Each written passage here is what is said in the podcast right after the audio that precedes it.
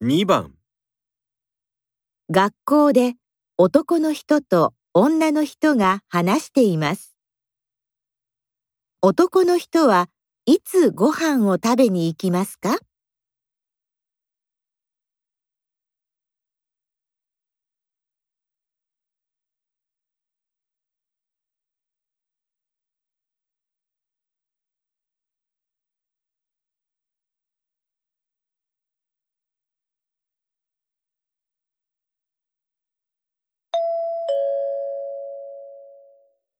あー、お腹すいた。中山くん、まだご飯食べてないの？私、たった今ご飯食べてきたところだよ。誘えばよかったね。レポートが終わったら食べに行こうと思ってたんだ。レポートは書き終わったから、今からご飯食べに行こうかな。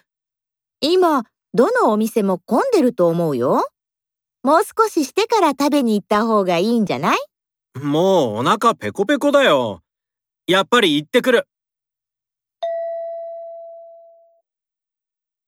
男の人はいつご飯を食べに行きますか？